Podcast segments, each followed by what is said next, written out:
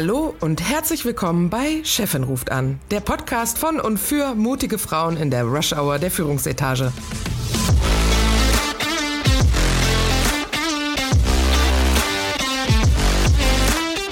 Mein Name ist Friederike Oehlerking und zusammen mit Christine Kohnke und Dr. Verena Klappdor unterhalte ich mich alle zwei Wochen über Themen, die Menschen in Führungspositionen oder solchen, die dorthin kommen wollen, interessieren. Wir bringen unterschiedliche Hintergründe und Ansichten zusammen aus der Personalabteilung, dem Engineering und Projektmanagement, aus Konzernen, Startups und der Selbstständigkeit und aus unterschiedlich gewählten Lebensmodellen, aber immer mit einem humorvollen Blick und einer authentischen Sprache. Freut euch auf unterhaltsame Geschichten aus unserem Berufsalltag, gesprenkelt mit wissenschaftlichen Fakten. Und jetzt viel Spaß bei Chefin ruft an.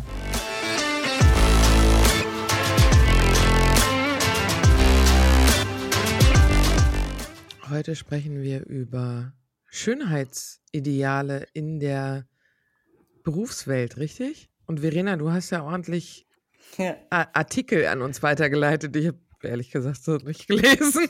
Doch, ich habe sie gelesen. Ich habe sie alle Hast gelesen. Hast du gelesen? Ja, ja, ich fand sie auch echt gut. Ich habe die ersten angefangen, ja. Sind, waren ja recht kurz. Erzähl mal. Ja, wir hatten ja ähm, schon mal so über das Thema gesprochen.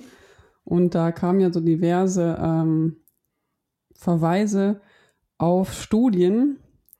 Die kann ja vielleicht die Christine und du, Friederike, kannst es ja vielleicht auch nochmal teilen gleich. Ähm, in, ob und inwieweit äh, das Aussehen Einfluss auf die Bezahlung hat oder den beruflichen Erfolg, wenn man den jetzt in, in Euronen misst.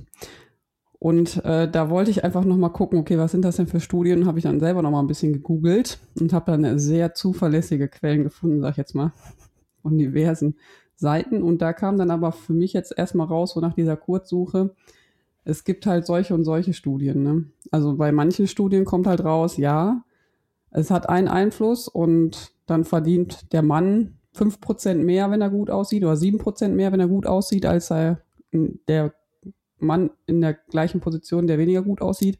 Und bei Frauen sind es dann irgendwie 5%.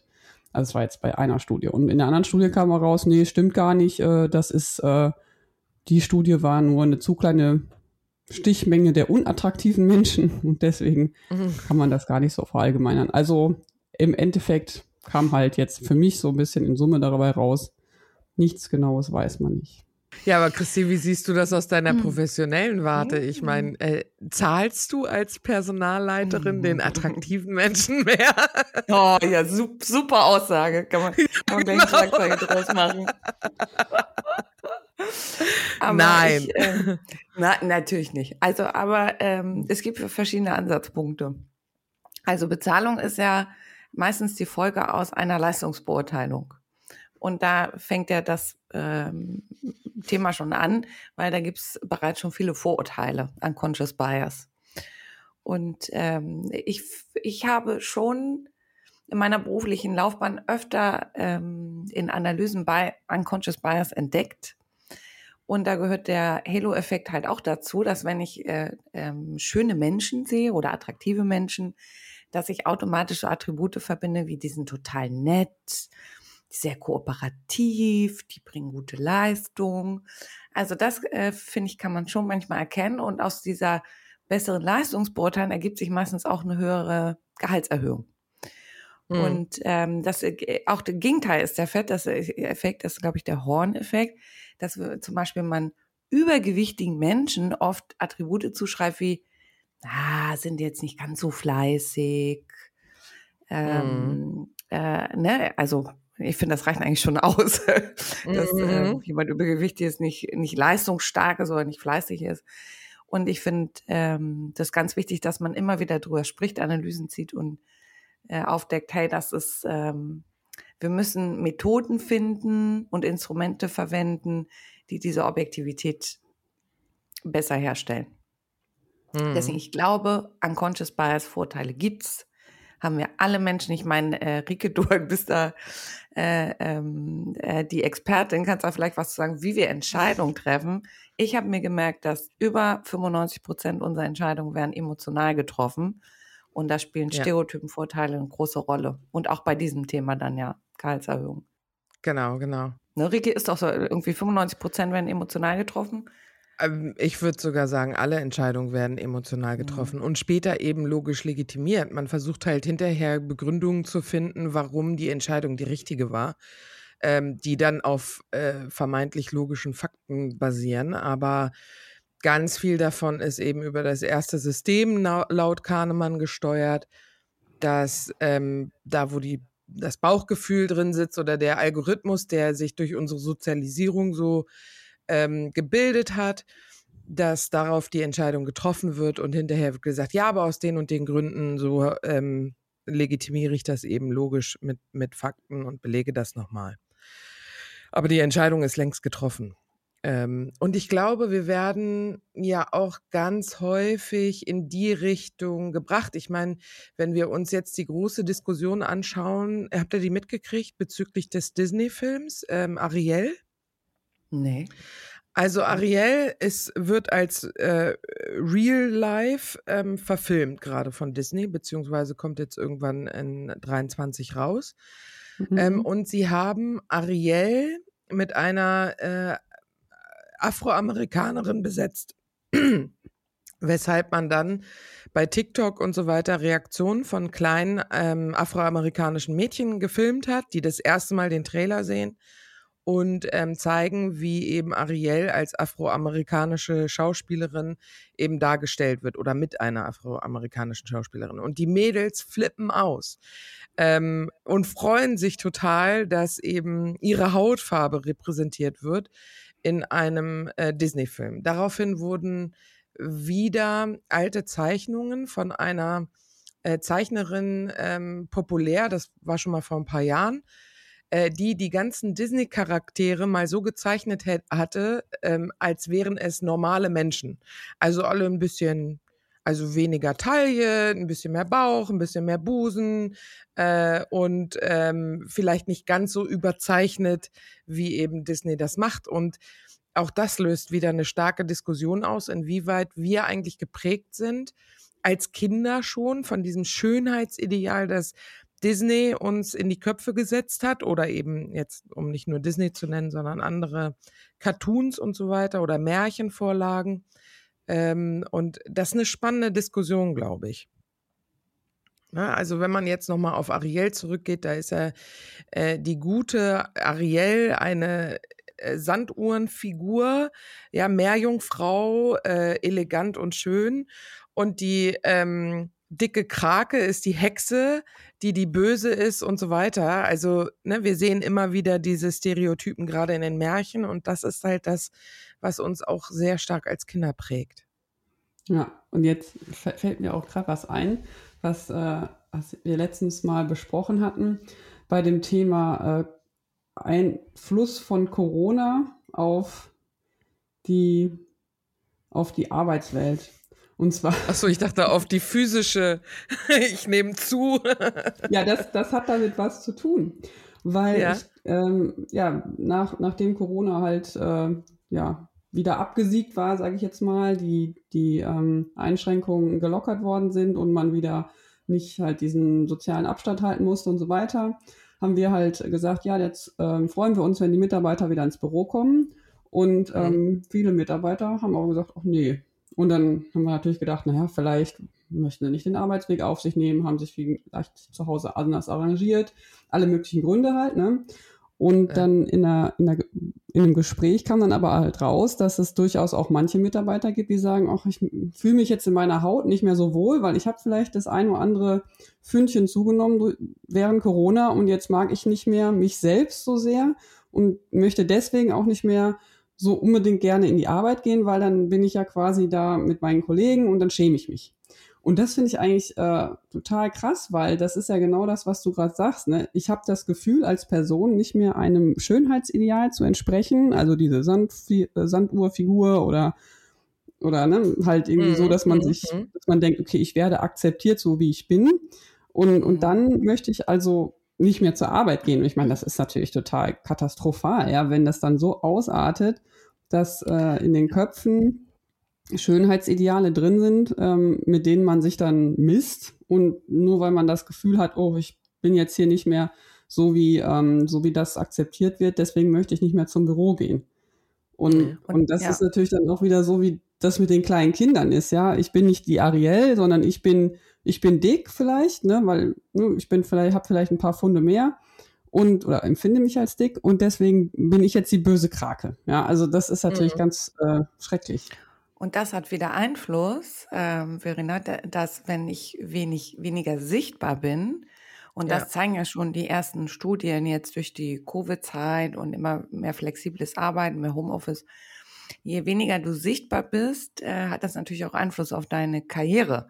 Ähm, also, ähm, und das, das ähm, kann ich auch bestätigen. Das habe ich auch schon selbst an mir gemerkt. Äh, äh, wenn de, auch Teilzeitkräfte, das, und dem muss man, das muss man sich bewusst machen, sind ja auch weniger sichtbar, weil die arbeiten halt nicht 40, 50 Stunden in der Woche, aber bringen deswegen nicht schlechtere Leistung.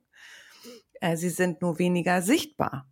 Und genauso ist das jetzt äh, mit dem flexiblen Arbeiten, äh, dass sogar manche ähm, Forscher empfehlen, geht öfter ins Büro, damit ihr sichtbarer seid, obwohl das nichts mit der Leistung zu tun hat. Ähm, es ist schon, äh, ist schon verrückt. Und dann müssen wir uns eigentlich wieder angucken, ähm, wer in der Corona-Zeit in, in, in ganz, ganz vielen Fällen die häusliche Rolle wieder übernommen hat. Ähm, also sprich, sich um die Kinder kümmern, Hausaufgaben machen, bla bla bla, Haushalt. Ähm, und dann jetzt, wenn die Möglichkeit gegeben ist, wieder ähm, äh, remote zu arbeiten. Also es haben ja viele Frauen diese Rolle übernommen. Und jetzt ist die Entscheidung, ey, wir können zu Hause bleiben. Äh, wer, wer von uns beiden bleibt denn zu Hause, weil ähm, ich kann dann in der Zwischenzeit auch mal die Geschirrspülmaschine ausräumen und bla bla bla. Ja, so, so profane ja. Dinge. Ja. Dass dann doch wieder die, die Frau zu Hause bleibt, weil diese, diese Alltagsroutinen wieder an ihr hängen bleiben, in ganz vielen Fällen, ich will nicht sagen immer, ähm, und das wieder dazu führt, dass sie weniger sichtbar sind in der Organisation und dementsprechend weiterhin in ihrer Karriere gehemmt werden. Ja, und ich meine, gerade diese Sichtbarkeit ähm, durch diese zufälligen Begegnungen, die kann man halt wirklich mhm. eigentlich nur herstellen, wenn man vor Ort im Büro ist. Und ja. gerade diese zufälligen Begegnungen, das ist mir dann auch äh, letztens noch wieder aufgefallen, als ich dann äh, im Büro war und halt dann zur Kantine gegangen bin, bin ich äh, drei, vier Leuten begegnet, die, die, ich schon bestimmt seit zwei Jahren nicht gesehen habe, also von Angesicht zu Angesicht. Und die dann erzählt haben, ach, ich habe das tolle Projekt gemacht, ich habe das gemacht, ich habe das Thema, das Thema. Und auf einmal hatte man wieder eine Vorstellung von dem, was die Leute tun, was die Leute leisten. Und dann hat man natürlich wieder viel ein ganz anderes Bild davon, welchen Impact die Menschen haben und, und zu welchen Themen man die Leute auch vielleicht auch wieder ansprechen kann. Und wenn ich aber nie das, diese Möglichkeit habe, die Leute mal spontan zu treffen und immer nur, wenn es dann wirklich mal ein Meeting gibt, wo man über was Konkretes spricht, ja, dann kann man dann auch quasi nicht vielleicht sichtbar sein gegenüber Leuten, denen man sonst im normalen beruflichen, täglichen Doing eben nicht begegnet. Und von daher, äh, Christine, kann ich deine Aussage 100% nachempfinden, weil es gibt einfach so viele Beispiele, dass es halt dann doch irgendwie schon auch praktisch ist, wenn man halt einfach mal so einen ne, Kaffeeküchen-Talk mit jemandem hat, der vielleicht auch in einer anderen Abteilung ist, weil man dadurch einfach auch nochmal eine Beziehung aufbaut für die Arbeit, bei der man dann enger zusammenarbeiten kann. Mhm. Ja, äh, um nochmal auf einen ähm, Artikel zurückzukommen, den du geteilt hattest, Verena. Das fand ich nämlich ähm, ganz spannend, äh, wo es darum ging, was heißt denn Schönheit eigentlich?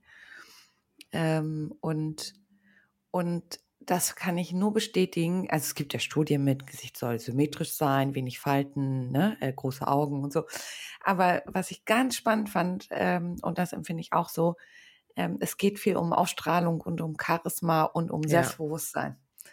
Und das kann ich total bestätigen, dass Menschen, die so selbstbewusst sind und es ist ja die Frage, was wird als charismatisch dann nochmal wahrgenommen, dass, dass ich die, dass, dass ich die schon ganz anders wahrnehme, ne? Es ist nicht nur pure Schönheit. Ja, und auch die positive Ausstrahlung, ne? die positive Ausstrahlung, dass man halt nicht ähm, mit einem traurigen Gesicht, Gesicht da sitzt, sondern dass man einfach hm, irgendwie positiv wirkt, glücklich wirkt und auch das Gefühl vermittelt, ähm, dass man zugänglich ist für andere. Und das ist, macht einen ja auch attraktiv.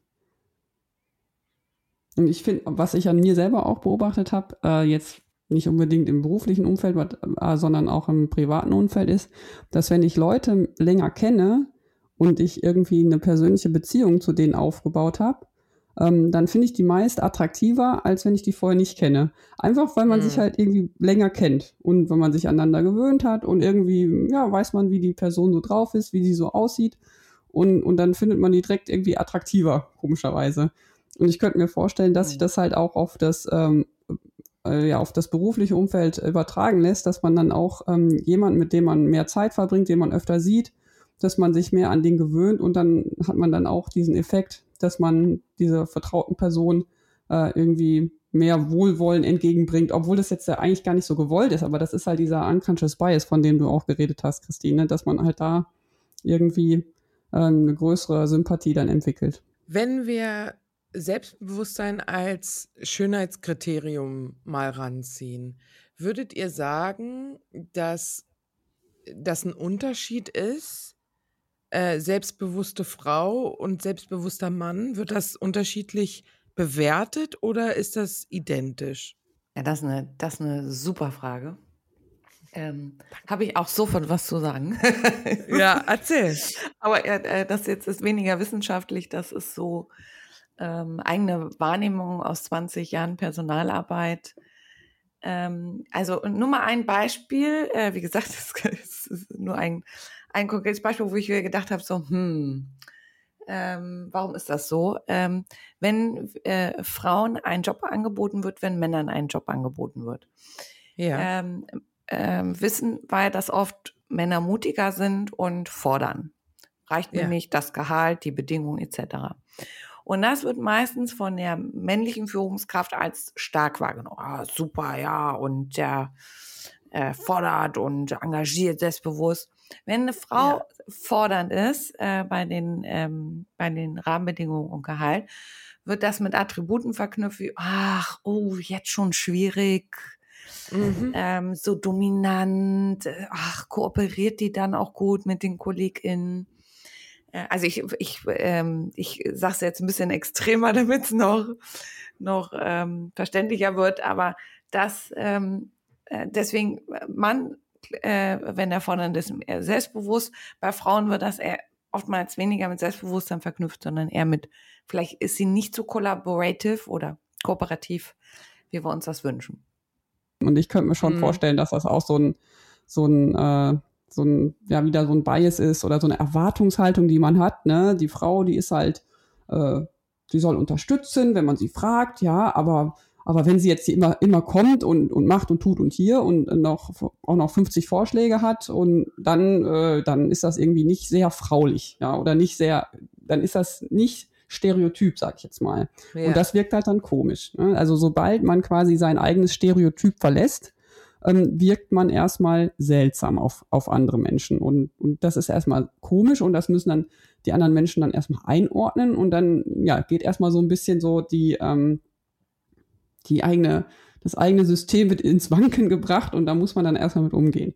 Und das ist, denke ich, äh, schon etwas, was für Frauen im beruflichen Umfeld manchmal schwierig sein kann, weil nämlich genau des, deswegen diese ganzen Beurteilungen von außen so schwierig werden. Ne? Ja, okay, die ist irgendwie aktiver als alle anderen. Das ist aber seltsam. Hm, mhm. die ist ja, die ist ja dick und nicht dünn. Das ist aber seltsam. Ach, die schminkt mhm. sich ja gar nicht. Das ist aber komisch. Und die hat ihre Fingernägel gar nicht bunt lackiert. Das ist aber seltsam. Also, ne, das, was man auch so in der Medienwelt so oft beobachtet, dass mhm. Frauen super viel beurteilt werden, ne? nach, nach irgendwelchen Äußerlichkeiten, ähm, nach, äh, ja, nach Dingen, die, nach denen Männern gar nicht beurteilt werden würden. Ne?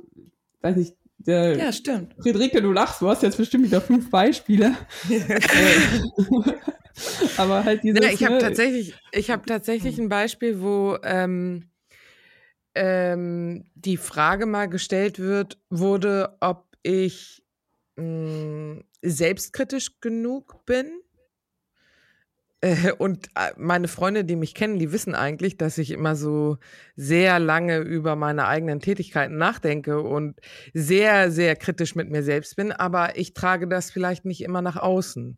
Und ich weiß nicht, ob ähm, dieses nach außen getragene Selbstbewusstsein, das ich ja offensichtlich porträtiert habe, dass mir das nicht als Frau vielleicht negativer ausgelegt worden ist, als es einem Mann ausgelegt worden wäre.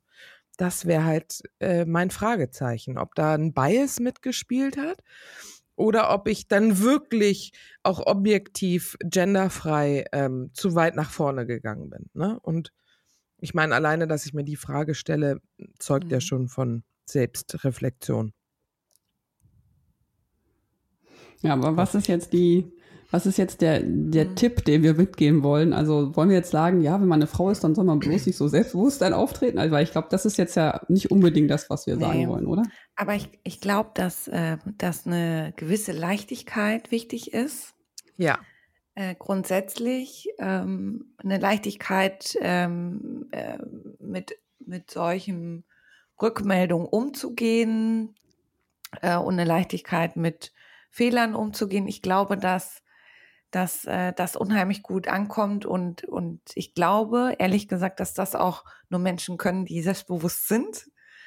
Ja. Äh, wenn was schief läuft, halt auch mal sagen, Mensch, ist jetzt halt Richtig. Hat halt nicht so gut funktioniert. Nächstes Mal machen wir es anders. Oder wenn Kritik kommt, Mensch, ja, gut, war jetzt, äh, hätte anders laufen können. Also ich, letztendlich geht es ja darum, jeder entscheidet für sich ja, was, was nimmt er oder sie an Feedback an und was nicht. Was mache ich draus? Ähm, aber da offen, offen einfach äh, zu reagieren und nicht zu verkrampft. Ich glaube, ähm, ähm, das, das hilft und und das kann man eigentlich nur, wenn man selbstbewusst ist.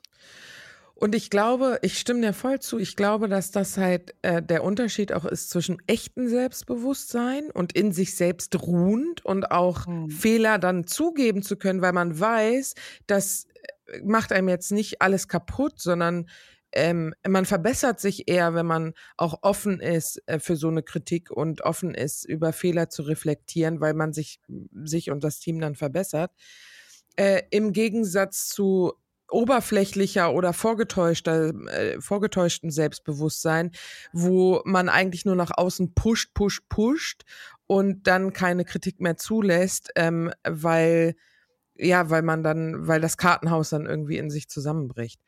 Ähm, und ich glaube, dass das dann auch die echte Attraktivität ausmacht, von der wir ja ursprünglich gesprochen haben, oder diesem Schönheitsideal entspricht, dass man diese Ruhe hat und dieses Selbstvertrauen, ähm, das wird sich schon richten. Und ich weiß, ich werde mein Bestes tun und das Beste ist auch, und das ist auch gut genug ähm, für mein Team und für die Firma, ähm, um sich da nicht im, im Selbstwert irgendwie erschüttern zu lassen.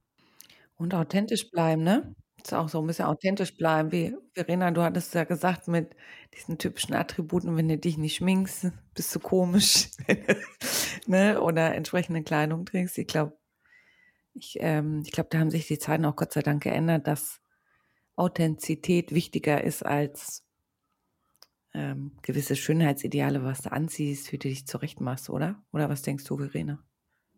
Ich glaube auch, dass sich die ähm, Zeiten geändert haben und äh, hoffentlich, also auf jeden Fall beobachte ich das bei mir ähm, im Umfeld und ich höre das auch so aus meinem Umfeld, dass es, also ich höre auf jeden Fall weniger, weniger Beschwerden als noch vor zehn Jahren, ne, sage ich jetzt mal so, von, von anderen Frauen, die, mit denen ich mich unterhalte. Ähm, von daher glaube ich, sind wir da schon auf dem richtigen Weg. Aber man kann auch irgendwo sich nie ähm, sicher sein, sage ich jetzt mal, was, was ein anderer über jemand, über einen denkt. Und es kann immer sein, dass, äh, dass ich jetzt, wenn ich, äh, keine Ahnung, die rote Jacke anziehe, die mich total happy macht und mit der ich mich richtig gut wohlfühle und die ich so, die ich auf eine Messe anziehe, kann immer sein, dass einer sagt, uh, die ist aber rot, oh, was ist das denn, ne?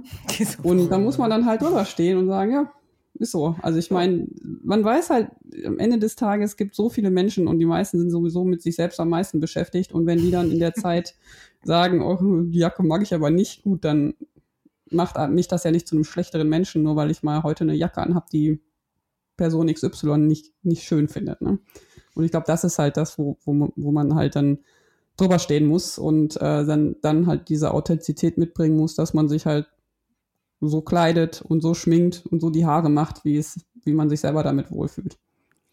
Aber das bringt mich auf einen, auf einen guten Punkt, wo wir jetzt über Kleidung sprechen. Ähm, gibt es immer noch absolute No-Gos fürs Büro, was man an Kleidung nicht machen darf, als Frau oder als Mann. Es hat sich ja jetzt vieles geändert, seitdem einige Chefs die Krawatte abgelegt haben ähm, und Frauen äh, laut dem Knigge schon seit mehreren Jahren keine Perlonstrumpfhösen mehr tragen müssen. Was gibt's aber noch für No-Gos? Und Röcke. Also, ja, oder Röcke, genau. Ähm, Flipflops beispielsweise. Und jetzt reden wir mal nicht über Flipflops für Frauen, sondern Flipflops für Männer. Ja, Mhm. also was gibt's für No-Gos aus eurer Sicht? Und ihr kommt ja, sorry, dass ich das nochmal reinschiebe, ihr kommt ja aus komplett unterschiedlichen. Ich glaube, Verena, du kommst eher aus noch einem sehr konservativen Großunternehmen oder was das angeht, jedenfalls von der Kleidung her, ähm, äh, traditionell. Christine, bei dir ist es eher modisch äh, am Puls der Zeit, sage ich mal. Also würde mich genau der konträre Blick mal interessieren. Ja, ähm, also ja, du sagst ja, ich glaube, es hat sich unheimlich viel geändert in den letzten zwei Jahren mit dem Homeoffice und Mhm. wo, glaube ich, unser ähm, Schrank sich mit Trainingshosen, Leggings und T-Shirts gefüllt hat. Und äh, als man wieder ins Office ging, musste man sich erstmal neue Klamotten kaufen, weil sich auch entsprechend die Fi- Figur verändert hat, sei es in die eine oder andere Richtung. Ähm, aber ich, ähm, ich finde, es ist viel legerer geworden und das finde ich super toll, ähm, weil ähm, ich finde, es geht um gepflegtes Aussehen und nicht, ob ich jetzt ein, äh, ein tolles Hemd trage, Bluse oder, oder ein Hoodie. Ähm, jeder soll sich so ausdrücken, wie er möchte. Ich finde es wichtig, dass man nicht andere belästigt und belästigen tue ich mit äh, unangenehmen Gerüchen zum Beispiel. Also gepflegt sein ist einfach wichtig. Ähm, und, ähm, und wo ich denke, da- das muss jetzt nicht sein, ist, ähm, äh, da, ähm, wenn es äh, zu, zu nackig wird, sag ich mal im Sommer. Und äh, ich, ich finde es überhaupt nicht schlimm, wenn Männer im Sommer kurze Hose tragen. Die muss halt nicht so kurz sein, dass man auch den Popo sieht. Genauso bei Frauen. Ähm, also ich finde alles, womit man andere nicht nicht zu nahe tritt oder das einen belästigen Charakter hat. Aber auch da sind natürlich wieder die Sichtweisen sehr individuell. Finde ich, ist fast alles erlaubt. Also ähm, äh, Flipflops sind jetzt nicht in, in Sachen Arbeitssicherheit nicht immer optimal. Also für mich spielt auch äh, Gesundheit und Sicherheit eine wichtige Rolle. Ne? Äh, Stimmt, ja. Da kann man eher stolpern. Deswegen finde ich festere Schuhe besser, weil es soll jeder wieder gesund und sicher nach Hause gehen, wie er zur Arbeit oder Mhm. sie zur Arbeit gekommen ist. Das würde ja bedeuten, dass wir auch keine hochhackigen Schuhe mehr tragen oder Pumps. Yippie! Die Zeit ist Nie wieder. Stilettos. Juhu. Aber das ist halt auch schwierig, gerade wenn du ein, diverses Unternehmen hast, wo du halt verschiedene ähm, äh, kulturelle äh, Zusammenhänge bringst. Für die einen ist das okay, eine Hotpants, für die anderen ist das schon die Belästigung, ne? Absolut. Ja, Verena. Ja, also du hast ja vorhin äh, so schön gesagt, dass ich aus einem Unternehmen komme, das früher vielleicht konservativer war als Ja. Großkonzern. Ähm, ich würde mich aber trotzdem eigentlich der, Fried äh, der Christine ganz gerne anschließen. Also ähm, mindestens mal, wenn ich jetzt im, äh, die mit den Kollegen rede, die ich im Homeoffice dann vor ihren Rechnern sehe, da habe ich auch äh, öfter mal den einen oder anderen, der ein Hoodie anhat und das finde ich jetzt auch nicht schlimm. Also da scheinen sich auch eigentlich alle mit äh, wohlzufühlen. Ähm, Auch im Büro? Wäre das für ja, dich jetzt- okay? Also, ich, ich denke jetzt drüber nach. Ja. Also für mich wäre das auch okay, wenn jemand im Hoodie in, ins Büro kommt. Also klar. wenn, wenn die Person sich damit wohlfühlt, dann soll das, so, soll das halt so passieren. Ähm, was ich allerdings äh, beobachte, ist, dass, ähm, dass es doch weniger, ich sag mal, Führungskräfte gibt, ähm, äh, ich sag mal, in den höheren Ebenen, die mit einem Hoodie ins Büro kommen. Aber Mhm. ähm, wodurch das jetzt geleitet ist, wahrscheinlich, also ich könnte mir vorstellen, dass, dass die das als vielleicht in ihrer Position als nicht richtig empfinden und dann eher denken, ach nee, also jetzt mit Hoodie hier rumlaufen, das ist, ist mir zu mehr, zu viel Freizeit, zu wenig, äh, zu wenig ähm, Arbeit, sage ich jetzt mal. Und ich persönlich würde auch, glaube ich, ähm, mit einem Hoodie auch nicht in, in, ins, äh, ins Büro gehen. Also da, da würde ich mich jetzt auch selber, glaube ich, nicht ähm, richtig angezogen fühlen. Ähm, aber wie gesagt, ich, ich beobachte das und ich finde es auch in Ordnung und von daher, äh, das ist ja das Wichtige, ne, dass jeder so kommen kann, wie er möchte. Und äh, jetzt Richtung No-Gos würde ich auch sagen, Flipflops nicht unbedingt die Schuhe, die ähm, die äh, Sicherheits, die die Sicherheit mitbringen, die man halt haben sollte, wenn man sich äh, ja auf dem auf dem Werksgelände aufhält. Und äh, das Gleiche sehe ich eigentlich auch bei sehr hohen Schuhen. Ich habe da jetzt, äh, also es gibt da auf jeden Fall kein Verbot oder so. Und manche Frauen können damit ja auch sehr gut umgehen, also im Gegensatz zu mir. Von daher, ich glaube, es wäre jetzt auch nicht äh, schlimm oder so. Ähm, aber also, was halt auf jeden Fall ähm, nicht unbedingt äh, eine gute Idee ist, ist, wenn man jetzt eine Werkshalle hat und da dann mit hohen Stilettos durchgeht. Das ist, glaube ich, nicht unbedingt die mhm. beste Idee, sondern da sollte man dann flache Schuhe anziehen oder am besten natürlich, ähm, äh, wenn es dann auch so entsprechend vorgegeben ist, halt dann Sicherheitsschuhe. Ne? Also das, das wäre auch nochmal so ein, so ein Punkt, da würde ich der Christine eigentlich voll zustimmen. Und ich glaube, mit einer Hotpants ins Büro kommen ist jetzt auch nicht unbedingt äh, die beste Idee. Einfach, ähm, ja, oder im Bikini oder so, ne? Also man sollte schon irgendwie ins Büro kommen, dass man angezogen aussieht und nicht irgendwie so, als würde man gleich unter eine Solarbank sich legen. Also das ist, denke ich mal, schon äh, guter, guter Tipp. Aber wie du, mhm. wie du es schon beschreibst, wir sind ja alle so vielfältig und das ist ja eigentlich das Schöne daran, dass sich die Zeiten so verändert haben, dass jeder ähm, äh, diese Vielfältigkeit oder Individualität ausleben kann. Immer solange man natürlich niemanden belästigt oder einschränkt oder ja, einschränkt. Aber ähm, das finde ich so toll, dass heute diese Vielfältigkeit äh, gelebt werden kann und, und alle ähm, respektiert werden dafür. Das finde ich toll. Kommen Sie bei euch mit dem Hoodie ins Büro, Christine? Ja, ja, ja. Auf jeden Fall. Also ich, das meine ich halt mit dem, mit hat, dem Unterschied, ja, ne? Das ist halt, äh, aber ich hatte auch einen Chef, der mit Trainingsanzug ins Büro gekommen ist, weil er dann nach Golf spielen gegangen ist. Also, ähm, oh, das Leisure, ey. So viel zu Selbstbewusstsein. Ja, ja. so das hat sich in Corona verändert. Anfangs kam äh, mein äh, eine, einer alter Chef von mir äh, mit Anzug ins Büro und er ist gegangen mit Trainingsanzug. Also ja, ja. du siehst, äh, wir alle durchlaufen so einen Prozess äh, und gerade die letzten zwei Jahre, ja.